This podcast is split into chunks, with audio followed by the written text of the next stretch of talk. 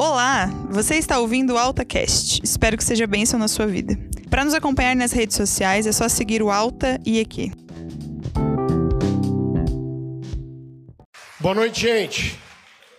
Estou muito feliz de estar aqui com vocês, principalmente numa série de mensagens com um tema tão importante que é o Evangelho na vida, porque o Evangelho ele tem sido diluído no meio de muita coisa, e como já disse John Stott, não tem como a gente tirar qualquer coisa do Evangelho sem acrescentar alguma coisa a ele também.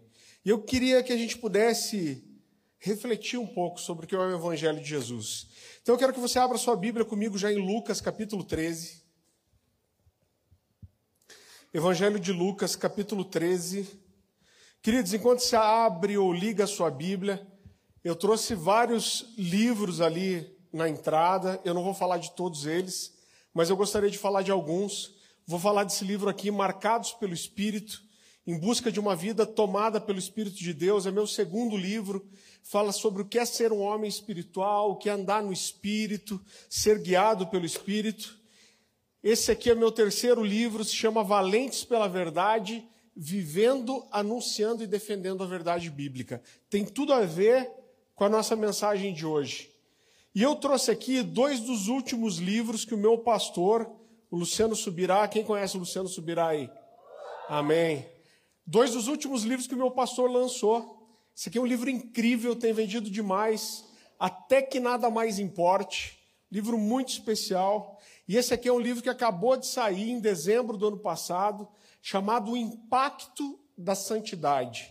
É um livro que tem a ver também com o que a gente vai compartilhar essa noite. Pastor Luciano, se eu não me engano, está com 14, 15 livros publicados já.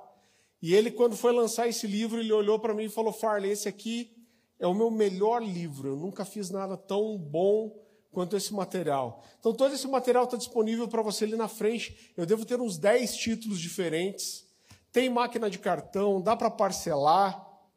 A maioria dos, dos livros custam 25 reais, tenho certeza que vai te abençoar. Vira para quem está do teu lado, faz uma cara de profeta, fala assim, eu profetizo que você vai me dar um livro de presente. Amém, gente? Evangelho de Lucas, capítulo 13, versículo 22. A palavra do Senhor diz assim: Passava Jesus por cidades e aldeias, ensinando e caminhando para Jerusalém. E alguém lhe perguntou: Senhor, são poucos os que serão salvos? Respondeu-lhes: Esforçai-vos por entrar pela porta estreita, pois eu vos digo que muitos procurarão entrar e não poderão. Quando o dono da casa se tiver levantado e fechado a porta a vós do lado de, e vós do lado de fora começardes a bater dizendo: Senhor, abre-nos a porta, ele vos responderá: Não sei de onde sois. Então direis: Comíamos e bebíamos na tua presença e ensinavas em nossas ruas, e ele vos dirá: Não sei de onde sois. Apartai-vos de mim, vós todos que praticais a iniquidade. Primeira coisa que eu quero destacar para você nessa noite é que essas são palavras de quem? De Jesus. E tem me preocupado muito a forma distorcida como o evangelho tem sido apresentado, queridos. Não só para a igreja, mas para o mundo, muitas vezes nos nossos dias. Né? Muitas vezes se apresenta é, é, um Jesus que pregou um evangelho onde só existe o amor. E como se esse amor excluísse a santidade, a correção, a disciplina e principalmente o juízo de Deus. Eu, como pastor de jovens e pastor de ensino lá da comunidade Alcance, uma das coisas que me fazem tentar entender a nossa geração e tentar tocar no coração das pessoas para quem eu ministro é estar tá acompanhando o que sai nas redes sociais, nos blogs. Isso mostra um pouco o que é o pensamento é, é, da nossa sociedade. E uma das coisas que mais me assustou nos últimos dias é ver como pessoas têm se levantado para separar algumas partes da Bíblia. Eu não sei se você já viu isso, mas textos de João, de Paulo, e apresentar esses textos como se eles fossem opostos ao evangelho que Jesus pregou. Então, em outras palavras, essas pessoas estão dizendo o seguinte: a gente tem que usar o que Jesus falou para filtrar o que Paulo disse, o que João disse, porque nem tudo concorda com aquilo que Jesus pregou. Afinal de contas, Jesus só pregou amor e não existe mais espaço para mais nada no Novo Testamento que não seja o amor. Mas quando a gente olha para essas palavras de Jesus que a gente acabou de ler e para algumas outras que eu vou ler com você, você vai perceber que isso é uma grande bobagem. Se a gente voltar uns versículos um pouco antes, a gente vai perceber que Jesus ele vinha passando por várias regiões e ele pregava o reino de Deus, ele pregava a salvação, ele pregava arrependimento, ele pregava juízo, e essas pessoas que estão ouvindo o evangelho de Jesus, elas fazem uma pergunta que é óbvia. Quando Jesus começa a falar de santidade, de um padrão de moralidade, quando Jesus começa a falar de pecado, de juízo de Deus, algumas pessoas chegam para Jesus e fazem a pergunta mais óbvia dentro daquilo que Jesus pregava. E eles perguntam: Jesus, são poucos os que vão ser salvos? E Jesus, a resposta de Jesus para eles fala de uma porta estreita Jesus fala que era necessário um esforço para passar por aquela porta, e Jesus diz também que naquele dia muitos iam tentar entrar e não iam poder, ou não iam conseguir. Jesus fala também que o dono da casa, em certo momento, ia se levantar, aqui uma referência muito clara a Deus, e ele diz que o, o dono da casa ele vai se levantar e fechar a porta por dentro, e ele diz que as pessoas vão bater na porta e vão dizer: Olha, nos deixe entrar, vocês, você nos conhece. Mas o dono da casa vai dizer: Eu não sei de onde vocês são.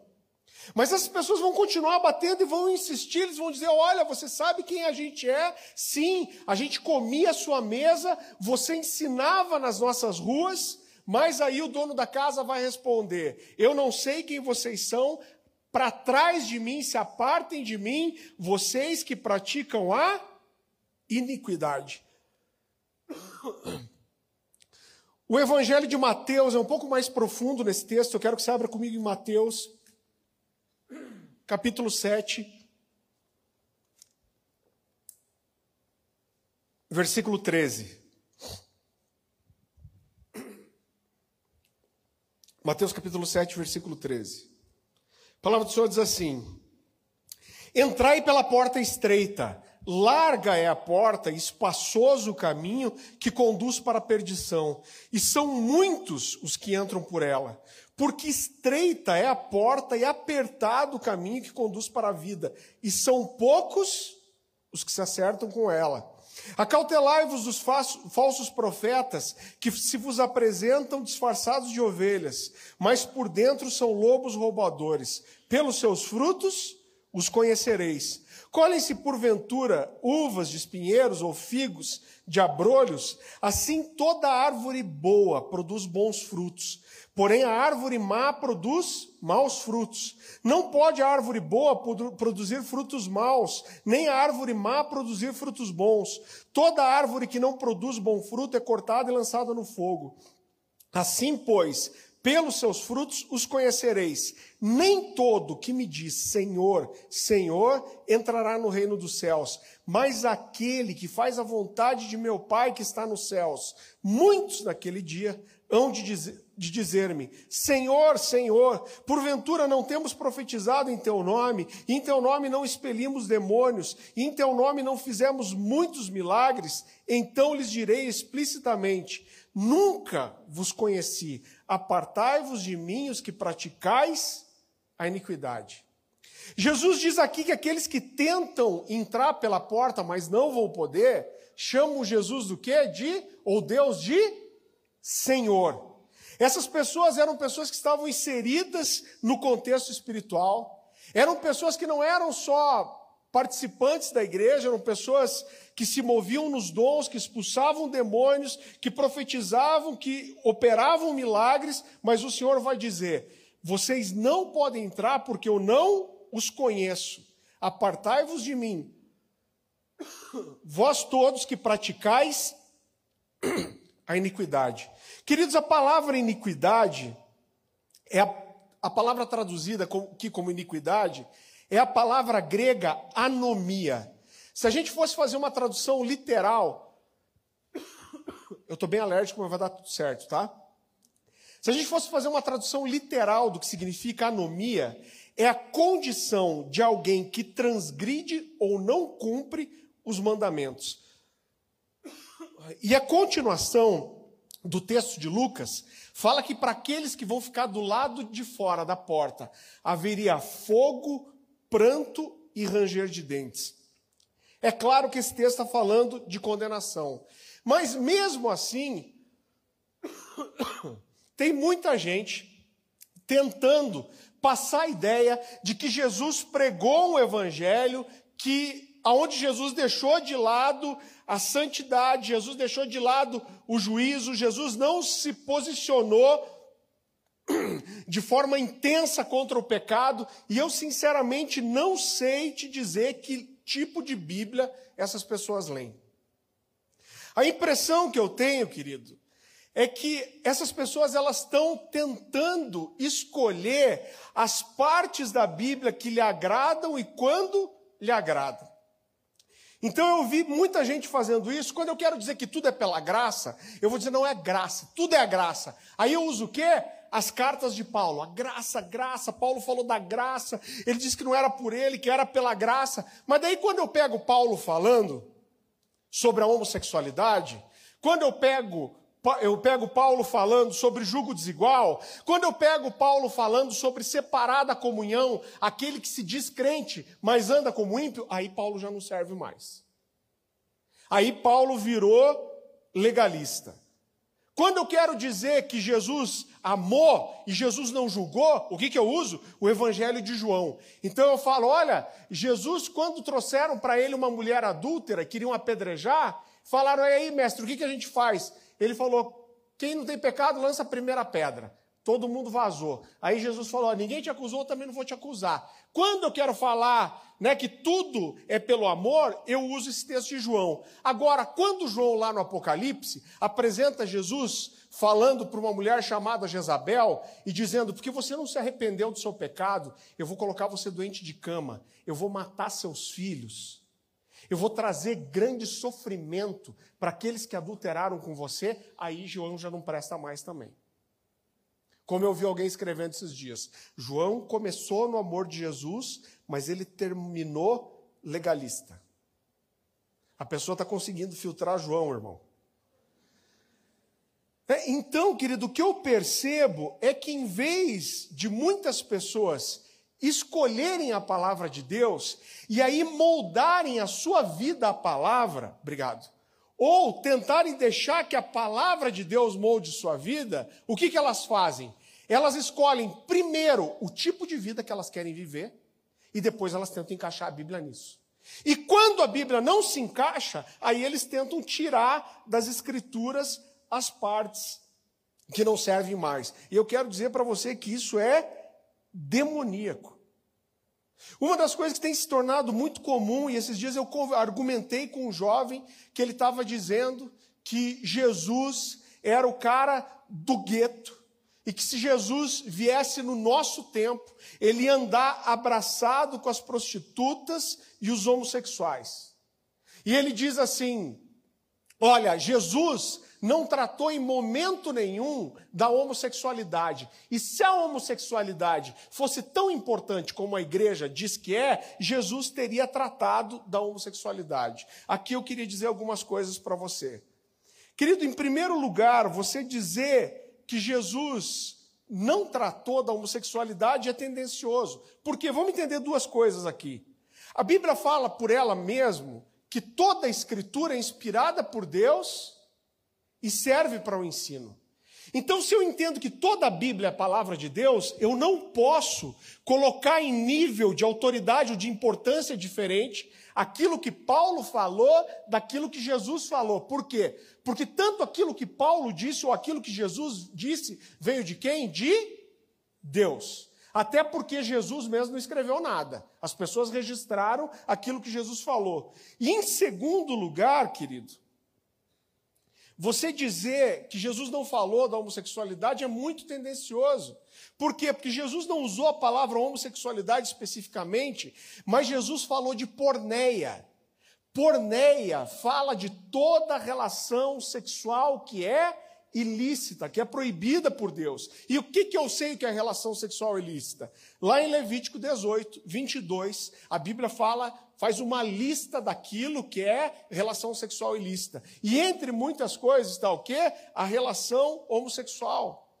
Agora, isso não está preso também só à lei. Deus condenou a Sodoma e Gomorra 400 anos antes da lei de Moisés por causa da homossexualidade e da perversão sexual que existia no meio daquele povo. Então esse cara dizia assim: olha, Jesus, ele sempre ficou do lado das minorias. Então, se Jesus viesse nos nossos dias, ele estava abraçado com o pobre, o gay, a lésbica e os renegados. Então, parece que o verdadeiro evangelho de Jesus é só amar essas pessoas e estar tá junto com elas, independente da diferença e tudo bem, sem nenhum tipo de apontamento, de correção, de arrependimento. Por quê? Porque isso é o amor verdadeiro. Agora, ser pai é uma coisa que te ensina muita coisa. Sabe o que você descobre? Quem é pai ou mãe aí já? Levanta a mão. Sabe a primeira coisa que você descobre quando você é pai, seu filho começa a crescer um pouco? Você ama seu filho mais do que qualquer outra criança. Você é muito mais duro com seu filho do que com qualquer outra criança. Porque o verdadeiro amor não deixa, não torna possível você tapar os olhos para algumas falhas de caráter no teu, fi, no teu filho, como mentira, preguiça, desrespeito, egoísmo, você não tolera. Por quê? Por falta de amor? Não, exatamente pelo contrário. Quando nós somos pais, nós não queremos só que nossos filhos sejam felizes, mas a gente quer que ele seja feliz da forma certa. A Bíblia diz que aquele que retém a vara, aquele que segura a vara, a correção, esse não ama. Mas parece que tem uma inversão de valores nos nossos dias, querido. E existe uma tentativa muito grande de tentar provar que amar é tolerar tudo. E aqui eu queria dizer uma coisa para você. Sabe essa tolerância que você tem, que você acha que é um dom super especial? Então você tem a visão além do alcance, porque você é tolerante, porque você aceita, porque os religiosos mais velhos, que são duros, que são rígidos, eles não entendem. Não, eu sou tolerante, eu sei aceitar, porque eu entendi o verdadeiro amor de Jesus. Eu quero dizer para você que essa tolerância, ela é a marca dessa geração. E se você é super tolerante, você não tem um dom super especial. Você só é o fruto daquilo que a sua geração pensa. Então você não é a exceção, você é a maioria. John Stott fala uma, uma coisa muito interessante. Ele diz que todas as gerações têm uma marca. Os valores mais preservados e mais valorizados. Então ele fala: olha, na Segunda Guerra, a hombridade era uma coisa que não se discutia. Homem tinha que ser homem. Por quê?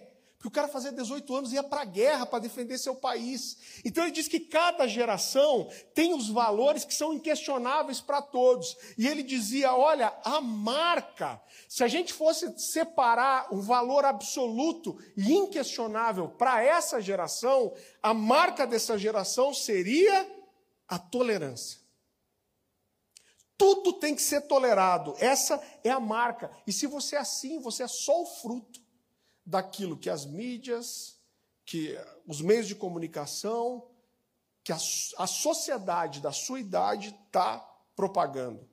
Então, querido, quando tudo é tolerável, existe outra coisa dentro disso. Tudo é relativo também. O que a sociedade pensa hoje é que todos os pontos de vista, eles são válidos. Isso é intocável.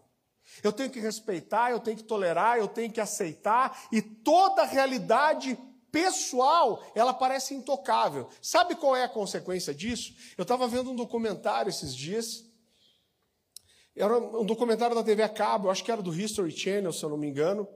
E estava aparecendo duas pessoas lá. Uma delas era um cara de 50 anos. que ele decidiu que ele era uma criança num corpo de um adulto. Então esse imbecil, ele veste uma fralda geriátrica, ele comprou um tip-top tamanho extra GGGGG, porque ele pesa acho uns 120 quilos também, usa uma touca, uma chupeta, uma mamadeira tipo garrafa PET, e sabe o que é mais triste? É que esse cara era um cara de Londres. Ele encontrou um casal de idosos que o adotou e cuida desse cara como uma criança. Por quê? Porque toda a realidade pessoal deve ser respeitada. Daí depois apareceu uma outra menina que dizia o seguinte: que na verdade ela era um gato no corpo de uma mulher mas que a alma dela era uma alma de gato. Então, ela fez várias cirurgias para ficar mais parecido com um gato, e a criatura tomava banho se lambendo, irmão. Por quê? Porque tudo é tolerável. Eu tenho que entender, todo mundo pode ser o que quiser. E eu vejo um grande esforço por parte da igreja de tentar se adaptar a esse discurso contemporâneo. Mas quanto mais próximo, mais próxima a igreja se torna de atender a demanda contemporânea, a igreja fica mais distante daquilo que é a sua verdadeira missão, que é estabelecer uma contracultura do cristianismo. E eu quero dizer para você que o cristianismo verdadeiro e integral, ele sempre vai ser uma contracultura, ele sempre vai chocar. Não tem como ser diferente. A palavra de Deus vai dizer: é escândalo para os judeus e loucura para os gentios. O que ele está dizendo? Não importa para quem você fale, não vai encaixar, vai ser uma contracultura. E querido, segundo o cristianismo de Jesus, eu quero te dizer que o que liberta não é a tolerância, o que liberta é a verdade. O Senhor falou: conhecereis a verdade e a verdade vos libertará. Mas a gente tem abraçado uma ideia errada de que o que vai libertar as pessoas é a tolerância. Agora é claro que essa verdade ela pode ser dita com amor ou sem amor. A verdade pode ser dita da forma certa ou da forma errada. Agora, eu acredito que o grande desafio para nós que somos pregadores do evangelho nos nossos dias é trabalhar com a distorção, querido, de valores e de palavras que existem hoje. E eu quero dizer para você que o mundo dos nossos dias, ele não entende o que é o amor bíblico. Por quê? Porque o amor que Jesus apresenta na Bíblia, ele é, um, é o amor que é uma virtude. Esse amor ele não é um sentimento, mas ele é uma virtude. É, é um amor que pode moldar o caráter, mas ele, esse amor, ele envolve disciplina, ele envolve sujeição, ele envolve fidelidade. Eu estava pregando ontem com o Carlinhos, numa igreja na cidade. O amor que Jesus nos ensinou foi um amor que fez Jesus, no seu momento de maior agonia, sexta-feira, antes da crucificação. A Bíblia fala que Jesus entrou em agonia, ele diz que a sua alma estava profundamente triste, numa tristeza mortal. Lucas 22, 44 diz que o desespero de Jesus foi tão grande que ele suou gotas de sangue. E o amor que Jesus pregou fez ele dizer: Senhor, se possível, passa de mim esse cálice. Mas, no entanto, não seja feita a minha, mas a sua vontade. Então, o amor que Jesus pregou fez ele reconhecer, querido, que existia uma divergência entre a vontade dele e a vontade do Pai, mas que entre as duas coisas, o amor que ele reconhecia em Deus fazia ele abrir mão da sua vontade e ceder seus direitos para obedecer a Deus.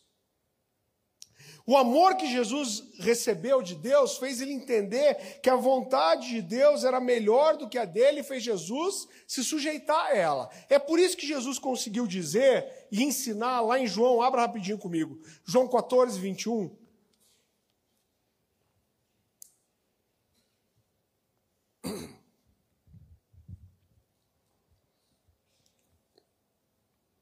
Diz assim: Quem tem os meus mandamentos e lhes obedece, esse é o que me ama. O que, que Jesus está ensinando sobre o amor? Você quer saber quem me ama? Olha quem obedece os meus mandamentos.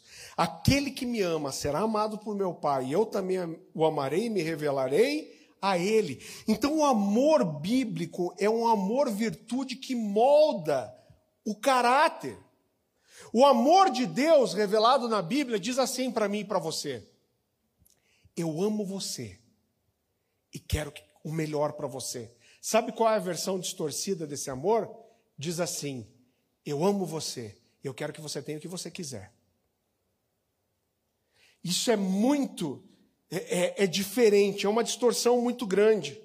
Em Mateus 16, 24, a palavra do Senhor diz assim: você não precisa abrir. Então Jesus disse aos seus discípulos: Se alguém quiser vir acompanhar-me, negue-se a si mesmo, tome a sua cruz e siga-me. Pois aquele que quiser salvar a sua vida, a perderá. Mas quem perder a sua vida por causa de mim, a encontrará. Sabe o que Jesus está dizendo? Ele está dizendo: olha, você quer receber o meu amor e você quer me amar? Você quer receber meu amor? Jesus está ensinando algo. Para você receber meu amor, então vai haver limites. Então a sua prioridade já não vai ser a sua vontade, mas a minha. Você quer receber meu amor? Então você precisa estar disposto a fazer a minha vontade quando as nossas vontades forem divergentes. O que Jesus está dizendo é: você quer meu amor, você quer esse amor, você quer amar e ser amado, então tem um custo, isso exige um compromisso, isso exige uma decisão. Lá em Coríntios 13, a Bíblia vem dizer que o amor não busca os seus próprios interesses e que ele não se alegra com a injustiça, mas se alegra com a verdade. Sabe o que o amor verdadeiro faz? O amor verdadeiro, o amor bíblico, faz um cara ser fiel à sua esposa, mesmo quando ela tem uma doença degenerativa e fica presa a uma cama. O verdadeiro amor, o amor bíblico, é um amor que tem compromisso com a verdade, mesmo quando a mentira parece o caminho mais fácil. O verdadeiro amor, querido, ele traz limites, ele não deixa os sentimentos e, e os impulsos estarem no controle. O verdadeiro amor, ele molda o caráter de um homem a ponto de um cara estar em 50 anos no mesmo casamento. E o sentimento de amor já não ser a mesma coisa mas ele é fiel, ele é comprometido, ele é justo, porque ele ama. Por quê? Porque o verdadeiro amor é mais do que sentir. Agora, esse, esse verdadeiro sentido do amor tem sido extremamente é, é, é distorcido. E a gente tem transformado o amor, a sociedade tem transformado o amor em outras coisas que não são amor. E deixa eu abrir meu coração para você. Eu prego para jovens, a maioria das vezes. Deus tem me dado a oportunidade de viajar ao Brasil pregando e para fora do Brasil. Eu prego muito para famílias, prego para pastores, prego para líderes, mas eu prego principalmente para jovens. E o meu maior desafio foi entender por que, que quando eu falava amor, esse cara não entendia. Sabe por quê? Porque muitas vezes eu estava falando amor e o que estava na minha cabeça era um amor bíblico. Mas esse cara estava ouvindo amor lá e o significado para ele era totalmente diferente dessa palavra. Então, muitas vezes, quando eu, eu percebi que quando eu pregava amor, essa pessoa estava entendendo amor como sentimento. Então, na cabeça dele, ele acha que amar é sentir, é o sentimento do amor. As pessoas que pensam que amor é sentimento são as pessoas que se casam e elas são fiéis a seu cônjuge enquanto elas estão sentindo amor. Mas se ele começar a sentir o amor por outra pessoa, o que, que acontece? Ele trai. Por quê? Porque o amor é sentimento. Então, quando esse sentimento vai embora, essas pessoas elas abandonam, elas traem né, é, é, é, os sentimentos e os impulsos controlam essa pessoa e muitas vezes tudo em nome do amor. Ah, mas eu estou apaixonado. Quem que recebe a culpa de toda a desgraça que esse cara faz com a família? O amor. Mas eu estou apaixonado, eu, eu amei. Sabe as pessoas que defendem, e querido, eu não quero que ninguém se sinta mal. Hoje eu estou fazendo um projeto intenso lá na igreja para amar e acolher e receber os homossexuais.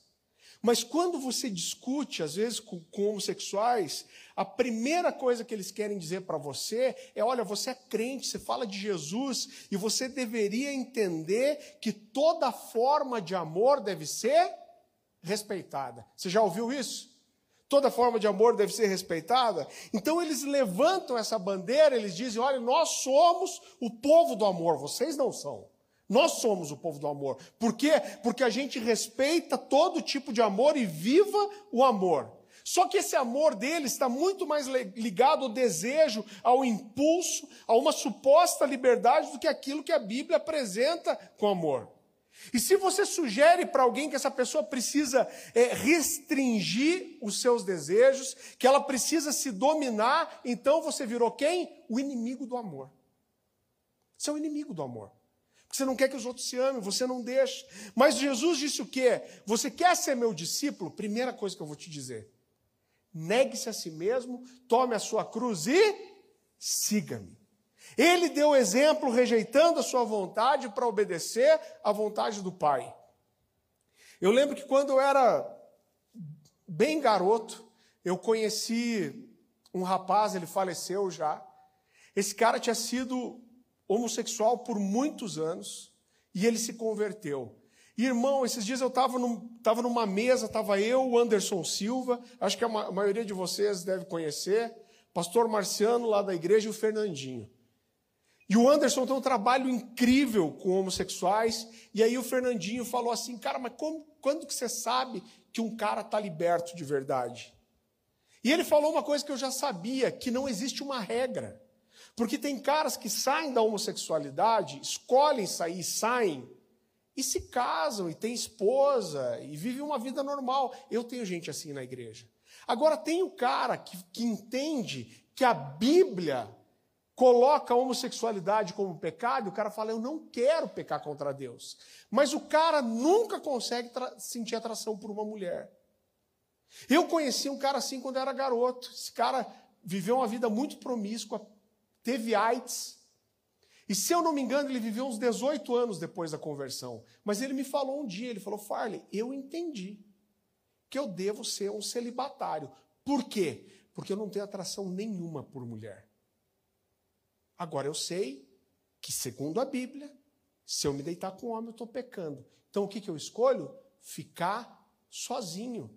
Agora, esse cara morreu assim, sem ter relação com ninguém mais mas entendendo que estava obedecendo a Deus. E ele entendeu que isso era amor. Agora, outro cara lá da igreja, que era um cara que praticamente se converteu lá, era um cara que a gente amava, que a gente participou do casamento, participou da vida. E quando esse cara, quando o primeiro filho desse casal estava com uns oito meses de idade, esse cara conheceu uma mulher no trabalho e ele resolveu abandonar a esposa para se juntar com essa mulher.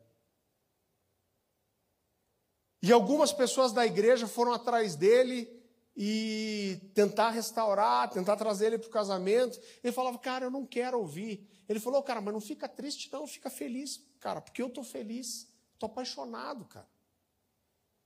Fala, fica feliz comigo, porque eu, cara, estou amando, cara, estou apaixonado por aquela moça. Esse amor dele fez ele abandonar um garoto de oito meses fez ele abandonar uma esposa com quem ele casou e prometeu fidelidade, arrebentou com a vida de uma família e depois de seis meses ele já não estava nem com essa segunda mais. Olha esse amor, o que, que é. Então a gente tem que entender, querido, qual, o que, que essas palavras estão significando para as pessoas. Muitas vezes eu estou pregando aqui, falando de amor, mas a pessoa lá estava entendendo afeto.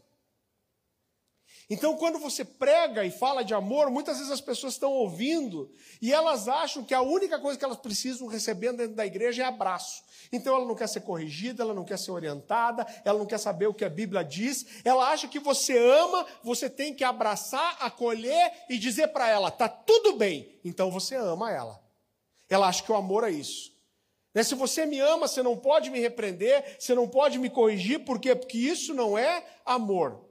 Então, se você me ama, você não pode dizer que eu estou errado, você não pode dizer que eu preciso mudar, você não pode dizer que eu preciso me arrepender, você não pode me disciplinar, você não pode dizer que, tem, que, as, que as minhas escolhas têm consequências, você só deve me abraçar e me aceitar como eu sou e ponto.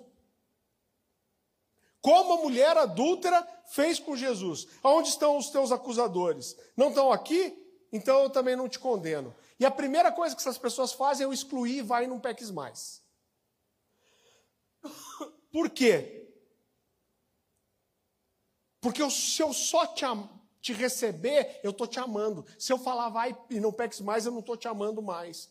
Mas a verdade é que se eu te acolho e eu falo, eu não vou te condenar, como os teus acusadores não estão mais aqui, mas eu não te mostrar a verdade, eu estou te empurrando para um futuro que vai destruir a sua vida. Isso é amor. Amar, às vezes, dá um trabalho desgraçado. Amar tem que dar cara para bater. Muitas vezes eu estou falando amor aqui e a pessoa está entendendo o que lá? Liberdade. Ah, se você me ama de verdade, como esse jovem. Se você me ama, cara, então me deixa ser livre para eu fazer o que eu quiser. Aí você vai estar tá me amando. Deixa eu te perguntar uma coisa. Quem aqui acha que o diabo é feliz? Alguém aí acha que, deixa eu pensar num cara feliz, o cão. Você acha que o diabo é feliz, irmão?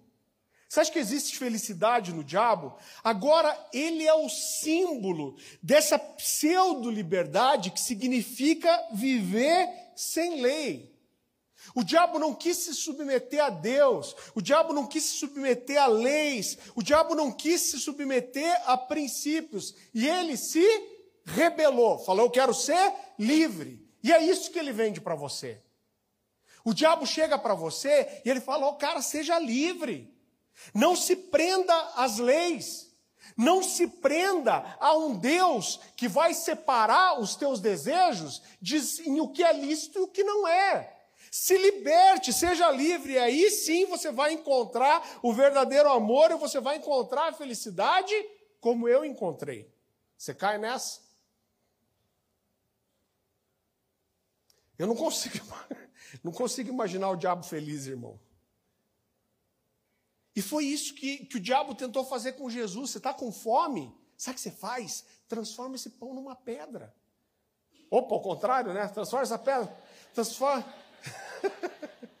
Podia ser ter um pão ali, transformar numa pedra e dava no diabo, né, irmão? Ia ser bem interessante.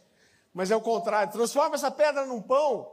Olha, você, você se joga daqui, mostra que você é o rei dos judeus, mostra que você é o filho de Deus, seja livre, seja como eu. E eu acho que uma das maiores, um dos maiores desafios que de se pregar o evangelho hoje é tirar esse entendimento errado do que é o amor e do que é o evangelho de verdade. E agora, quando a gente mostra o evangelho para as pessoas e elas não entendem o que é o amor bíblico, elas vão te acusar de não amá-las.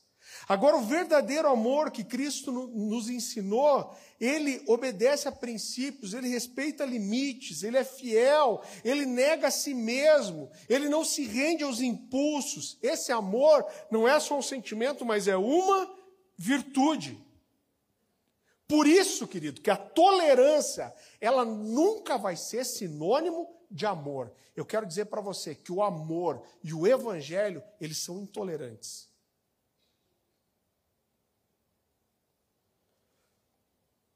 Se eu não me engano, foi John Stott que disse, ele falou: "Olha, quando nós apresentamos para as pessoas um evangelho flexível, adaptável, fácil, encaixável, a gente tira do evangelho o poder que ele tem de transformar as pessoas. Você já pensou que loucura o que é uma conversão? Já pensou que a palavra conversão? A conversão é alguém que está indo numa direção. E esse cara, de repente, ele se, para, se depara com algo que é tão chocante para ele, que ele fala: Eu estou indo no lugar errado, para a direção errada, do jeito que, errado, e eu tenho que dar uma volta de 180 graus e mudar tudo. Agora, às vezes, a gente apresenta o evangelho tão fácil para o cara que ele não precisa mudar de rota. Isso não é conversão. O evangelho que é capaz de transformar a vida de uma pessoa, ele é um evangelho chocante. Agora, queridos, para entender, isso aqui é uma chave tão simples, mas eu tenho certeza que isso vai trazer uma revelação para o teu coração. Você nunca ouviu isso? Isso vai trazer uma revelação para o seu coração que vai tornar muito fácil muito mais fácil você entender algumas verdades do Evangelho. Para a gente entender o Evangelho que Jesus pregou, a gente tem que entender que Jesus ele pregava para três grupos diferentes. E a forma de Jesus comunicar o Evangelho para esses três grupos diferentes, ele era completamente diferente também. O primeiro grupo para quem Jesus pregava eram os fariseus ou os religiosos. Quem eram esses caras? Esses caras eram os caras que conheciam a verdade, que foram educados, que deviam ser os melhores, que deveriam ser o exemplo, que deveriam ser santos, ter princípios, mas esses caras se tornaram os piores, arrogantes, soberbos, orgulhosos, e nesses caras o evangelho de amor de Jesus só descia a borracha. O que, que Jesus falava para esses caras? Raça de víboras. Sepulcro caiado. Você sabe o que é um sepulcro caiado ou pintado? Jesus está dizendo assim: vocês são bonitinhos por fora, arrumadinho, com flor, pintadinho, mas por dentro tem o quê? Carne podre e vermes. É isso que vocês são. Ele fala: vocês são cegos guiando cegos. Jesus só arregaçou esses caras. O segundo grupo para quem Jesus pregava era o ímpio. Então, aquelas pessoas que ainda não tinham sido tocados pela verdade, que não tinham recebido a revelação do Evangelho, Jesus tinha uma tolerância diferente é, é, é, com esses caras. A frase que eu mais ouvi, o texto que eu mais ouvi falar ano passado, irmão, tudo até congresso que eu ia, só falava de amor e de tolerância. E qual era o texto que mais se pregava? Ah, Jesus não condenou a mulher adúltera. A gente já falou sobre isso. Trazem, ah, aqui, mestre, o que a gente faz? Foi pega em adultério. Quem não tem pecado, joga a primeira pedra. Os caras foram vazando. Eram espertos, pelo menos. Aí Jesus fala: cadê teus acusadores? Não estão aqui? Então, beleza, eu também não vou te condenar, nem, não vou te acusar, nem te condenar. Agora, a primeira coisa que esses caras fazem é tirar a parte do vai e não peques mais. E a impressão que eu tenho é que a igreja está olhando para esse texto como se esse texto se adequasse, se encaixasse perfeitamente aquilo que a, a sociedade está esperando ouvir da igreja nesses dias. Eu não te condeno. Talvez, queridos, se isso expressasse toda a verdade do cristianismo, mas não expressa. Por quê? Porque Jesus termina dizendo: então vá e não peques mais. Lá em João capítulo 5, Jesus cura um paralítico, ele fala: Olha, agora vá e não peques mais para que não te suceda coisa pior. A Bíblia fala de Jesus pregando na casa de um fariseu e ele fala que uma mulher leviana lava seus pés com lágrimas, enxuga seus, seus pés com os cabelos. E a Bíblia diz que Jesus levou a salvação àquela casa. Da onde vem toda a tolerância de Jesus? Porque ele estava apresentando o Evangelho. Jesus fala ali de salvação, de amor, de perdão pelos pecados. A Bíblia fala de Jesus indo na casa de um cara que era coletor de impostos chamado Zaqueu. Ele entra na casa desse homem, ele estava lá. Por isso que os caras falam: ah, Jesus estava com a prostituta, Jesus estava com a mulher adúltera, Jesus estava com o cobrador de impostos. Mas o que, que ele estava fazendo lá? Quando Jesus sai da casa desse homem, ele diz: Hoje houve salvação nessa casa, porque esse também é filho de Abraão. Então, mas quando Jesus estava fazendo isso, ele estava apresentando o Evangelho. Agora, quando a gente olha o discurso e a palavra de Jesus, para aqueles que já conheciam a verdade, a forma de Jesus tratar era totalmente diferente. Olha o que Jesus fala para aqueles que diziam que o amavam. João 14, 23, abra comigo lá.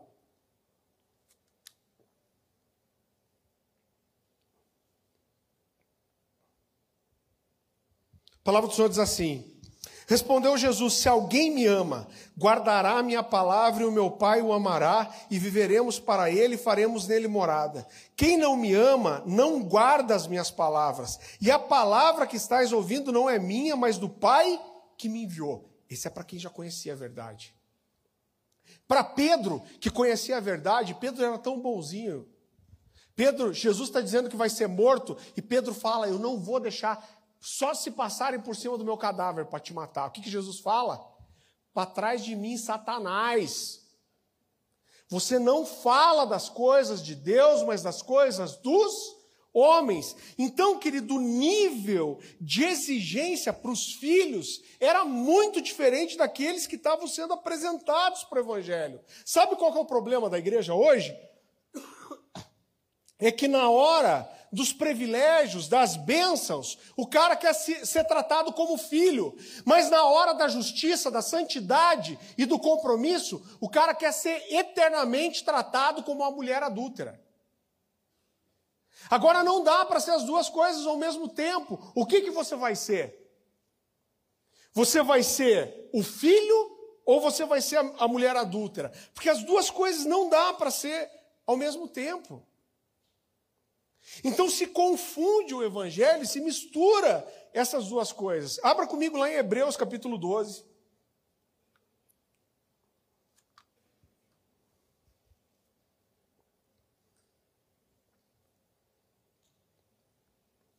Versículo 4. Esse texto é hard. A palavra do Senhor diz assim: na luta contra o pecado, vocês ainda não resistiram até o ponto de derramar o próprio sangue. Vocês se esqueceram da palavra de ânimo que lhes dirigi como filhos? Meu filho, não despreze a disciplina do Senhor, nem se magoe com a sua repreensão, pois o Senhor disciplina quem ama e castiga todo aquele a quem aceita como filho.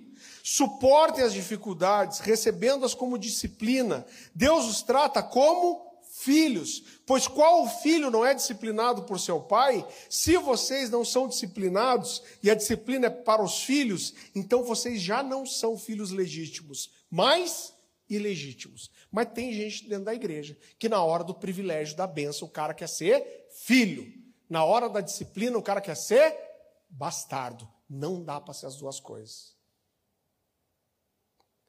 Eu lembro que um tempo atrás eu fui atender um jovem lá na igreja, ele estava não fazia muito tempo que estava indo. E ele veio abrir o coração dele, sincero, irmão. Quero dizer para você que a sua sinceridade não resolve tudo. Ele foi sincero, falou: Pastor, eu cresci, meu pai me levou na zona quando eu tinha 12 anos de idade, foi meu presente de aniversário. Eu estou aí tentando ser crente e tal, mas eu tenho uma namorada e eu transo com a minha namorada toda semana. Eu falei, amigão, cara, eu vou te dar algumas orientações faz vida devocional, quero ver você numa célula, tal, beleza? Beleza. Passou um mês, marcou comigo de volta no escritório. E aí, cara, como tá? Ah, tá difícil, pastor, sabe como que é? Mesma história de volta. Meu pai me levou na zona quando eu tinha 12 anos de idade. Né? E aí é difícil, eu não consigo. Eu falei, cara, faz o devocional, vai para a célula, faz, né, tal, beleza. Passou mais um mês e me ligou de volta sentou na minha sala eu falei, daí, cara, como está aquele negócio? Ah, tá do mesmo jeito, pastor. Quase endemoniei. Eu falei, cara, deixa eu te falar uma coisa. A próxima vez que você me ligar, me chama para a gente comer um lanche, tomar um refri, mas não me chama para te atender. Credo, pastor, por que não? Eu falei, cara, estamos aqui dois trouxas. Eu fazendo de conta que você vai ouvir, você fazendo de conta que vai obedecer, a gente não vai para lugar nenhum, cara. Aí ele começou a chorar na minha frente. Ele falou, mas Deus sabe, pastor, que eu, eu quero, mas eu não consigo. Eu li esse texto para ele. Eu falei, que não consegue, velho? Você não quer. Se quisesse, resolvia. Deus sabe que eu quero, mas eu não consigo. Eu falei, quer saber então, cara? Você é muito ruim para ser crente, cara. Vai ser budista. Eu falei, para o budismo, tudo beleza, dormir com a sua namorada, tá na moda, tem um monte de artista budista. né? Eu falei, você é fraco demais para ser crente. Aí ele olhou para mim e falou assim: Eu vou casar então para resolver isso. Eu falei, acha um padre para te casar, porque eu não te caso. Porque você não vai levar essa desgraça para dentro do teu casamento. Eu falei, você não aguenta ficar cinco dias sem dormir com a tua, com a tua namorada, cara? Eu falei, daí quando ela estiver grávida, estiver de resguardo, o que você vai fazer? Vai pegar uma prostituta? Eu não entro nessa porcaria que você fez aí. Então você resolva sozinho. Você deve estar pensando agora, nossa, ainda bem que eu não sou da igreja dele. Eu sei. Quem anda comigo sabe que é assim mesmo. Eu falei, o que eu faço para resolver então? Falei, você fica longe dessa menina e você não encontra com ela sozinho mais. Por seis meses. Anda reto e acerta a tua vida e a dela. E daí eu te caso. São uma bênção hoje, líderes de célula lá na igreja. Mas a gente acha que o evangelho vai afugentar o cara. Não, se eu mostrar as entrelinhas para ele, e a gente tira do Evangelho, gente, o poder que o Evangelho tem de transformar as pessoas. Quando a gente olha, Jesus ele vem começando a fazer milagres, curas, e as multidões começam a cercar Jesus. Eu sei que tem um horário que tem um pessoal que depende de ônibus, tem que sair, é quase 10 horas. Então, se você precisa sair, está abençoado já em nome de Jesus. Tá bom? Fica na paz. Mas a gente vai continuar mais um pouquinho. Beleza? Quem me dá mais cinco minutos? 5, 10, 15, 20. A primeira, quando Jesus ele começa a fazer alguns milagres, a primeira vez que Jesus junta uma grande multidão perto dele, sabe quando é? No Sermão da Montanha. Olha, um monte de gente, milhares de pessoas vão apresentar o evangelho leve. O que, que Jesus fala? Se teu, teu olho te faz pecar, arranca e joga fora. Mas não espantou o povo? Pior que não. O jovem rico. Mestre, que eu faço para herdar a vida eterna? Falta-te uma coisa. Vai, vende tudo que tem e dá aos pobres. O cara fica pensando o que tem e vai, levanta e vai embora. Aí Jesus sai atrás dele e fala: peraí, pegadinha. Brincadeira, não é assim tão radical também. Foi isso que Jesus fez? Jesus nunca escondeu, querido, o que era seguir Ele. E a gente amolece o Evangelho, e a gente tira do Evangelho o poder que ele tem de transformar vidas. Abra comigo, eu estou quase terminando, em Mateus capítulo 5.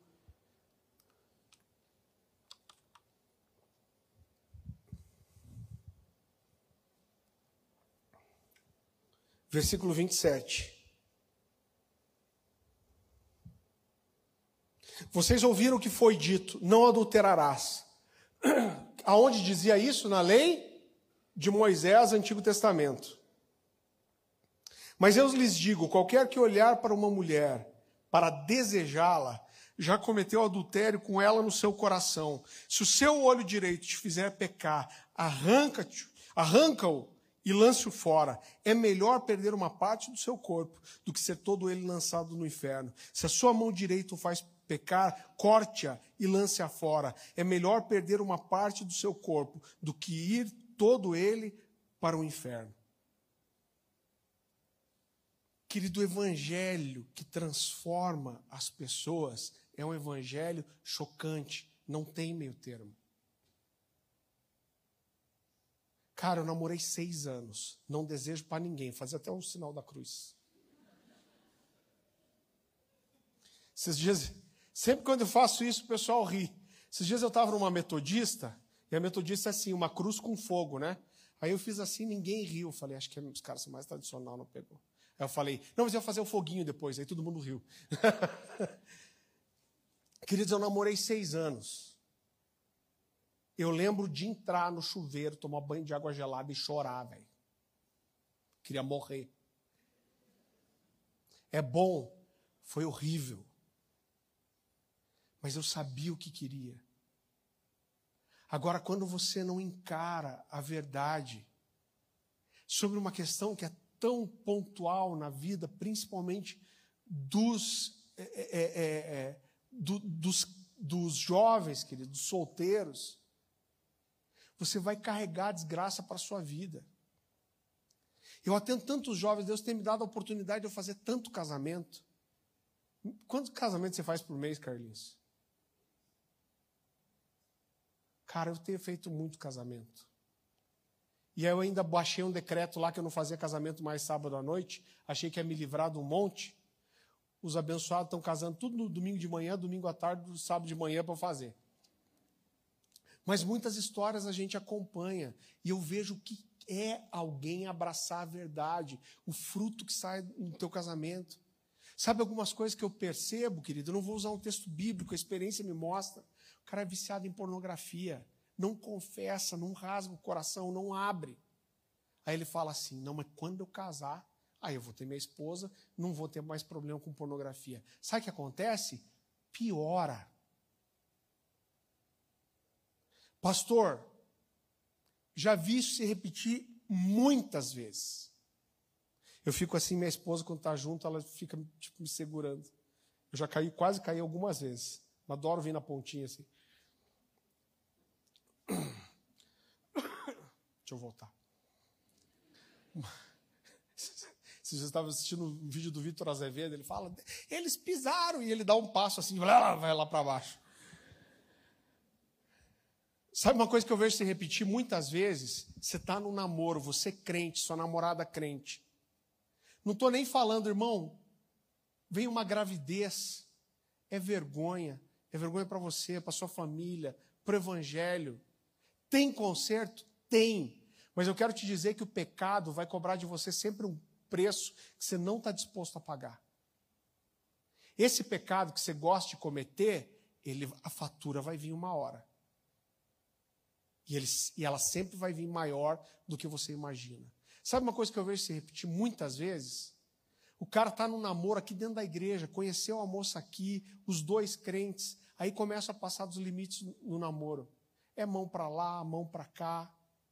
Às vezes o cara não teve só penetração mesmo, o resto, irmão.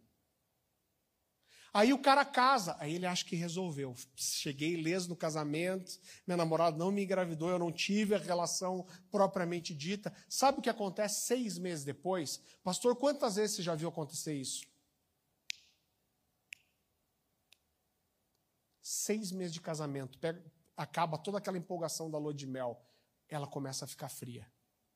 Aí começa a ficar fria, ficar fria. Aonde vem cair a treta? no, na minha salinha para eu arrumar. Ela nem percebe, mas com o tempo, quando passa aquela empolgação da lua de mel, a lembrança de tudo que aconteceu antes do casamento começa a vir. E aquela moça começa a se sentir violada, abusada, seduzida. E ela fica o quê? Fria com o marido. Dá um trabalho desgraçado para arrumar. Você sabe quando eu comecei, a gente deve ter na igreja hoje talvez uns 18 homossexuais sendo tratados. E demorou para eu ver isso. Normalmente, quando chegavam essas pessoas, elas vinham já com a vida arrebentada. Irmão, eu não sei, Carlinhos, quanto que vocês têm tratado, mas é um desafio tão grande para o coração do pastor que sofre junto, porque isso é que nem drogado. O cara que está seis meses limpo de droga e ele cai, ele não cai tomando uma cerveja. O que, que o cara faz? Ele pega o salário dele inteiro, ele vai para uma boca de fumo e ele passa de sexta a segunda usando droga, sem dormir, sem comer. O homossexual, quando cai, normalmente é a mesma coisa. O cara não sabe trocar foto com alguém. Quando esses caras vêm, estão no tratamento e vão me confessar que caíram, o cara dormiu com cinco, seis pessoas diferentes no final de semana. Sabe uma coisa que eu vejo? Eu comecei a receber pessoas que eram meninos crentes. Irmão, eu choro com eles. Abre o coração para mim e falo, pastor, eu amo Deus, cara, eu amo Jesus. Uma das coisas que mais me dói é ver quem foi abusado na infância. O cara fala, eu estou pagando uma conta. Porque quando eu tinha seis anos de idade, um tio meu me abusou. Minha vida virou uma desgraça depois. Cara, o que eu vou fazer? Eu choro junto com o cara. Só que começaram a chegar muitos jovens que sentiam atração por outros meninos, meninos e meninas, né? não estou falando só de homens, mas que nunca tinham tido relações, nunca tinham trocado foto, nada.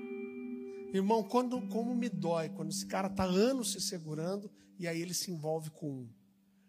Porque um abismo chama outro. E quando ele se envolve com um. Ontem, eu estava atendendo um líder e estava falando com um rapaz. Estavam cinco anos já comigo. Chorava com ele. Eu lembro um dia que ele chegou na igreja e falou: Pastor, pela primeira vez olhei para uma menina e senti atração. Que legal, cara. Aí no final do ano passado ele perdeu o emprego, ele teve uma dificuldade em casa com o padrasto. O que, que aconteceu? Teve o primeiro envolvimento. E aí, irmão?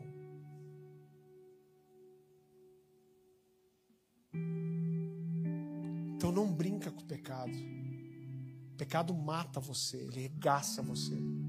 Eu vou encerrar contando uma história que um amigo me contou alguns anos atrás.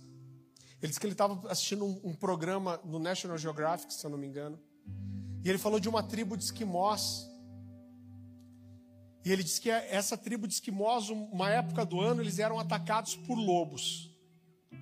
E agora você imagina num terreno gelado, né, com neve, com aqueles esquimós com aquelas roupas gigantes que o cara não tem mobilidade nenhuma, o cara tentar caçar um lobo. O lobo vinha, roubava a caça, roubava a pesca, né? eles armazenam peixe, é, foca, e eles roubavam a caça, atacavam crianças, e esses caras não conseguiam caçar esses lobos. Imagina a dificuldade, aquele bicho com pelagem branca, e eles inventaram uma armadilha, coisa mais simples do mundo. Olha o que esses caras faziam. Eles pegavam uma vara de madeira de mais ou menos um metro e meio, eles amarravam uma faca na ponta dessa vara e depois encharcavam essa faca no sangue de algum animal, normalmente de foca. E deles enterravam essa vara com a faca apontada para cima na neve. Quando a tribo se recolhia para dormir, o lobo vinha, sentia cheiro, o cheiro do sangue. Ele ia até aquela faca e começava a lamber a faca. Só que ele ficava tão empolgado com o gosto do sangue na faca e o frio também da lâmina gelada na língua dele, ele não sentia. Mas ele começava a fazer vários cortes na própria língua dele e a língua começava a sangrar. E em pouquinho tempo ele já não estava lambendo mais o sangue da foca que estava na faca, mas ele estava lambendo o próprio sangue dele. E quando aqueles esquimós acordavam de manhã aquele lobo estava morto do lado daquela vara, com todo o sangue dele dentro do estômago. E é isso que o pecado faz com você. Você vai ali, lambendinho, aquilo está te dando um prazer, e você acha que você está desfrutando de alguma coisa, mas aquilo está roubando sua vida, está acabando com você.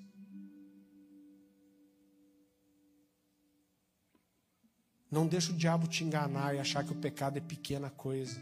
Sabe por quê? Porque o pecado, ele destrói você.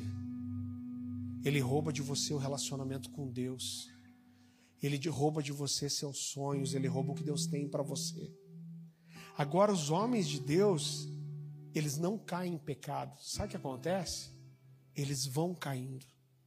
Você vai abrindo pequenas concessões. Eu não conheço casal que vem confessar pecado para mim e fala, pastor, a gente estava vivendo em santidade e de repente um dia a gente caiu. Como que começa? Começa a olhar, começa com brincadeira, começa a passar a mão, aí vai para uma masturbação, até aparecer uma gravidez. Então o que eu vou dizer para você? Não briga sozinho. Procura ajuda. Não deixa o pecado te roubar. Não deixa o pecado roubar você. Não deixa a cultura te enganar e dizer que o pecado é pouca coisa. Meu amigo pastor Cote, ele diz uma coisa, o mundo espiritual ele sempre fecha a conta. Você está em pecado, irmão, tua fatura vai chegar. Pastor, mas eu estou já caminhando em pecado, o que eu faço? Quero te dizer que a tua fatura vai chegar que você pode fazer é começar a semear outras coisas. Você recebe essa palavra? Música